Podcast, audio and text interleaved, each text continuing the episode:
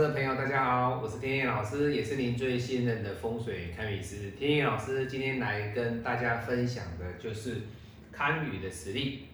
那今天天野老师要来跟大家分享的是来自于啊老师台北的一位客户哦。那他在台北开了一间店，那楼下是做店面的经营啊，商业经营，那楼上是住宅。那各位看到这样的一个相片哦，天野老师有给他拍下来哦。那各位看的这个情况，你会觉得他在阳宅的格局里面，它出现了什么样的问题？今天会请天野老师去看，所代表的就是生意上的不好，以及这一间店的经营，夫妻共同经营的状态是一个貌合神离的状态，所以。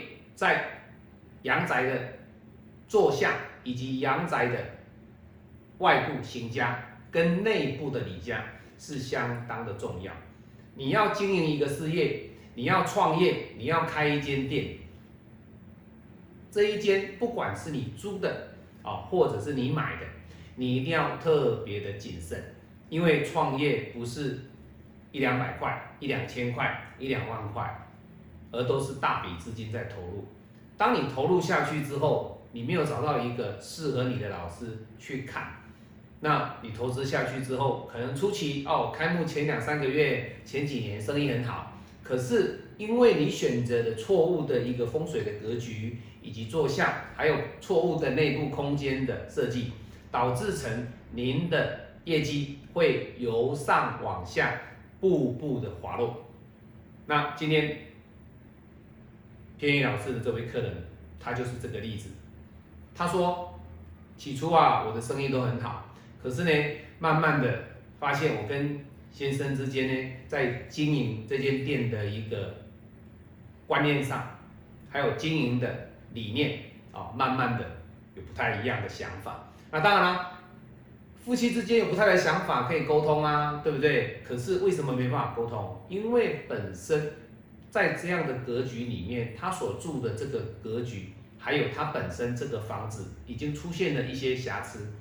那在风水格局里面，你风水的外部行家跟内部的里家已经有瑕疵了。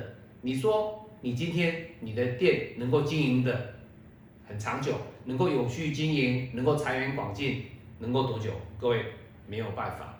好，那为什么他这间店呢？在经营上已经出现问题，而且夫妻感情也出现问题。我们一步一步的来分享。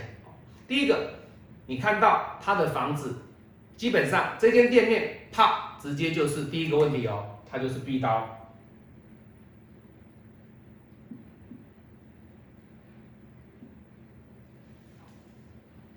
当然，你说老师壁刀，它可以化解啊，哦，它可以做一些减缓啊，对不对？没有错。可是各位你要知道，这间店如果是你租的，你怎么会去租一个必到的房子？人家避之唯恐不及，你会觉得说，嗯，老师这个可能他的房租比较便宜，那我来租，反正我的东西很好吃，我生意一定很好。各位，如果你有这种想法，那真的是太冒险，太冒险了哦。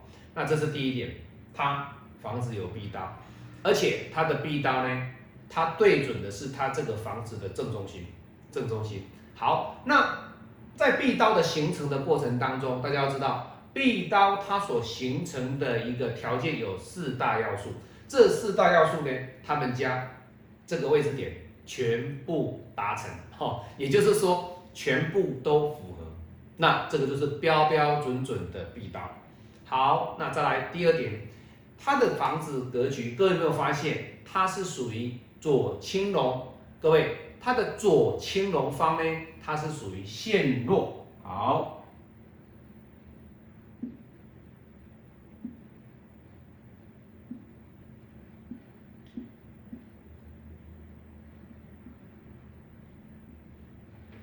青龙方是陷落，也就是说，它的青龙方陷落的过程当中，这个房子是有落差，有落差。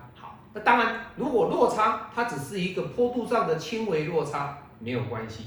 可是各位你要知道，借由相片你会看得出来，它的落差基本上会有两两个一个，人家讲的哈，台语讲的冷丘，大约有两尺的高度，甚至快到两尺半。那两尺半的话，基本上有达到六十公分，六十公分的这个高度。好，那当然了，那六十公分的一个落差，各位大不大？其实蛮大的。天一老师讲过了，我们在看房子的时候，外部的行家以及周边的环境相当的重要。你今天你要做一个生意，你今天要开一间公司，哦，今天如果说它是一个平面，它是公寓大厦里面的，那它没有什么峦头的力量，它只有内部格局。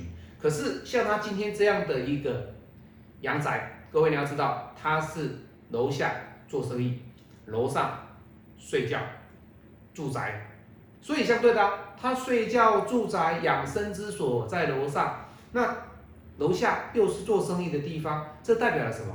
这代表了他一天二十四小时，除了去买菜、接送孩子以外，他几乎都是在这样的一个阳宅的格局里面生活。那相对的，这间房子引动的一些煞气，对这对夫妻影响大不大？当然大。如果说你今天房子买了，我是租给别人，各位跟你没有关系，那是跟你没有关系。差异性在这里，在这里。好，好那老师就只有这两个而已吗？它有什么问题？好，再来就是内部的格局配置啊，它的内部格局配置是错误的，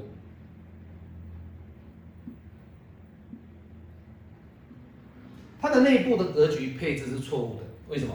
壁刀有了青龙方陷落，而且它内部呢，门里进去之后呢，它摆了两只大麋鹿，各位这是不对的。为什么？因为在它的生意场合里面，这是一个节庆的装饰。当你节庆结束之后，我们必须做一个翻新，必须重新再做一个布置。各位你要知道，你去大卖场哦，IKEA 也好啦，好，或者是 Pola 也好，或者是家具行也好。他们每一个节日，圣诞节有圣诞节的布置，春节有春节的布置，对不对？你怎么可以把圣诞节的布置永远放在那个地方，一年整年都是圣诞节？各位，这就不对。再者，内部的格局空间过于阴暗，过于阴暗。那你说老师为什么会有阴暗？因为它的内部的格局里面会影响到夫妻之间的感情以及。客户之间跟老板或者是老板娘的一个互动，气场过暗，它不是夜店啊，各位，如果它是夜店，当然是可以做这样子啊，它不是夜店，它是周边的住家来用餐的地方，那用餐的地方你不能够暗暗的啊，对不对？它不是一个。夜店的地方，或者是说 pub 的地方，如果说它是一个 pub，或者是一个哦有一个民歌厅哦在唱歌，各位，那当然可以做一个比较昏暗的一个气氛。可是这是一个餐馆，那餐馆当然你要明亮，你的内部的空间要干净，而且你的色系不对，不对，它的地板是黑色的，墙壁也是黑色的。那天花板也是黑色的，各位全部都是黑色的，那这代表什么？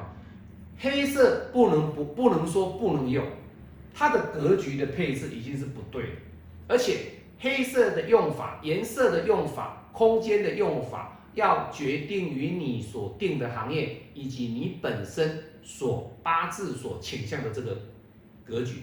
好，那有的人会说，老师，哎呀，这个。八字属木啊，所以我的房间啊漆成绿色的。各位，没有人在房间漆成绿色的啦。各位，那个那个不要听人家在讲那种行销式的风水，胡说八道的风水，娱乐的风水哈。一般来讲，我们的房间就是象牙白、玫瑰白哈，顶多就是浅蓝哦，这个可以好。那粉红呢？哎，小女生的房间、儿童房这个都没有问题啊。你你不会看到有的人的房间是蓝色的啦，各位。夫妻房主卧室，四五十岁的夫妻，你要叫他住了一间浅蓝色的一个 一个卧室，各位胡说八道，没有人这样子的哈。你去看什么样的人的格局，主卧哪一个设计师？大部分的设计师，百分之九十的设计师，我们在设计主卧的时候，基本上不会去设计什么浅蓝呐、浅红啊、浅黄啊、浅绿啊。没有五行的元素在里面。各位，那你们说老师为什么会这样子？各位，这个是在风水教学里面的一个不同的一个观念，还有它的一个技巧哦。所以这个以后如果各位有兴趣，我们再来讲风水的一个课程哦。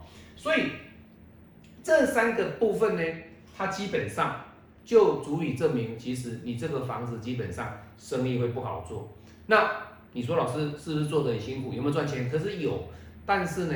你支出跟你的收入呢，其实没有达到一个相对应的状态。那既然这样子的话，倒不如我去找工作就好了。所以这种创业是失败。各位，这种的创业是失败。好，那今天天宇老师去了，你要给他建议啊，你要给他做有一个做法作为，对不对？第一点。格局重新整理，他的门不可以开那个向。好，很多人会讲了哈，今天的看宅实力全部的重点在于一个字。他说啊，老师啊，鬼门。他说啊，这个隐山生相，因为有一个老师跟他讲，因为他之前也请一个老师去跟他看。他说啊，隐山生相，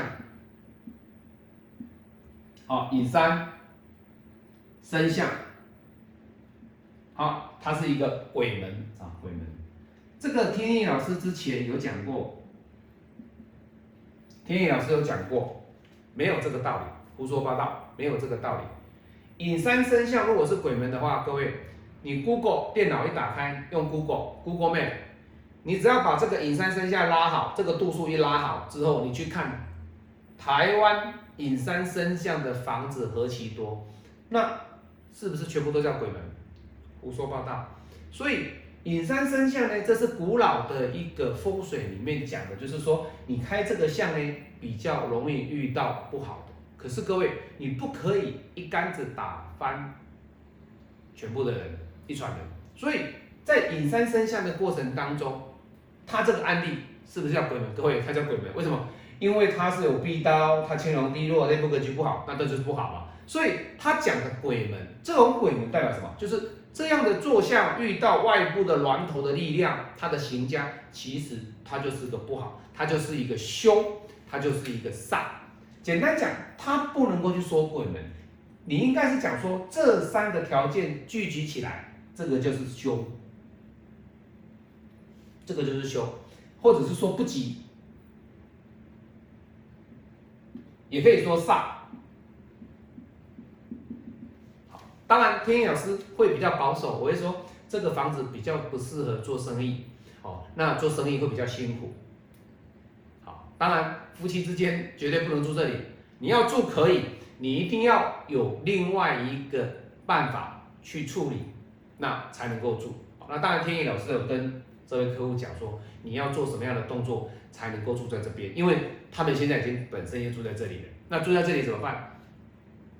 要改变啊！你要做啊！你不做的话，你现在还是一样啊，生意没有起色，那夫妻之间感情还是一直相敬如宾啊，冰哦，相敬如宾哦，那个冰不是彬彬有礼的彬，也不是来宾的宾哦，是相敬如宾哦，冰水的冰哦。所以各位要知道，这种房子，你如果说要创业，这种房子可不可以住？再便宜我也不鼓励你住。因为这个是属于外部行家的问题，你没办法改变，你没办法改变。那当然了，你看他前面还放一个水坑，一个水水水坑很大的水坑啊。他说啊，那三管人丁水管财啊，哦，我希望我的生意好一点，我做个水坑。各位，如果今天你做个水坑，你就能够把壁刀，能够把青龙方陷落的问题能够解决，而且也能够把你内部格局。调整好，那我跟你讲，这是值得。可是各位，你放一个水坑，你的外部的行家跟你内部的格局是这样子，你有解决吗？你有变得比较好吗？你能够因为这个水坑，你全部的事情你都视而不见吗？各位，这个叫自欺欺人。所以很多人哦，不懂风水，不懂室内的格局，不懂怎么样去规划动线。就天意老师讲，我们人房子就像什么？一件衣服，这件衣服是要穿在我们的身上。那你要请天意老师去帮你裁剪，这样的衣服配合你的身材，要什么样的一个裁剪的方式，才能够穿在你的身上舒服，能够冬暖夏凉，这个就是老师的功力，而不是告诉你说哦这件衣服可以啊，你套进去就对了啦，哦，我只是告诉你说哎呀这个是这个房这个衣服不好哦，这个穿上去会怎么样啊，不要穿，各位。衣服太多种款式，大家都在穿，谁说不能穿？重点是这件衣服到底适不适合你？你有没有找对裁缝师帮你裁剪，能够针对你的体型跟你的体态、你的腰围、你整体的一个身材去做裁剪，让你穿起来哎人模人样，而且感受是年轻漂亮。穿在你身上，这件衣服的特色展现出的更大的一个优质的一个特点，就是这样子啊。所以为什么要看宅？看宅就天意老师比喻的就是，你去买了一间房子嘛，买了一件衣服嘛，那这个衣服到底可不可以买？你想买嘛？那你一定要请天意老师说，哎，老师你来帮我看这件衣服，O 不 OK？嗯，我看了之后，嗯，在你身上穿的可能不太适合，那当然代表了什么？他有这些问题，就不要买这件衣服，我们再来挑别件。各位这样，天意老师用一个呃很风水的角度，比较务实的态度的一个看法，日常生活的看法来跟大家做分享。我相信各位听得懂天意老师讲的话，好，因为我用很务实的概念，能够让大家很简单明了去理解风水的。缘由，它的一个概念，来演示出来。我们为什么要去看房子，找老师？为什么买房子要去找老师帮你筛选？因为你一生当中顶多买个两次房子、三次房子、四次房子，好，最多就是有一个嘛。一生一生当中有的就一买一栋而已。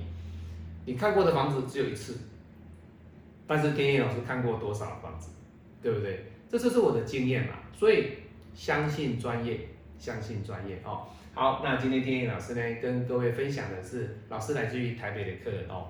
今天这个房子，天意老师帮他做修改。那当然了，你说老师最后的一个决定还是在于业主。可是以天意老师来讲，我会给他一个最真诚的建议，就是说，如果找到比较 OK 的，那确实是要再做一个更换的动作，更换的动作。当然，碍于经费、碍于资金的问题，如果说没有办法能够。换地方啊，是不是要做一个大改修？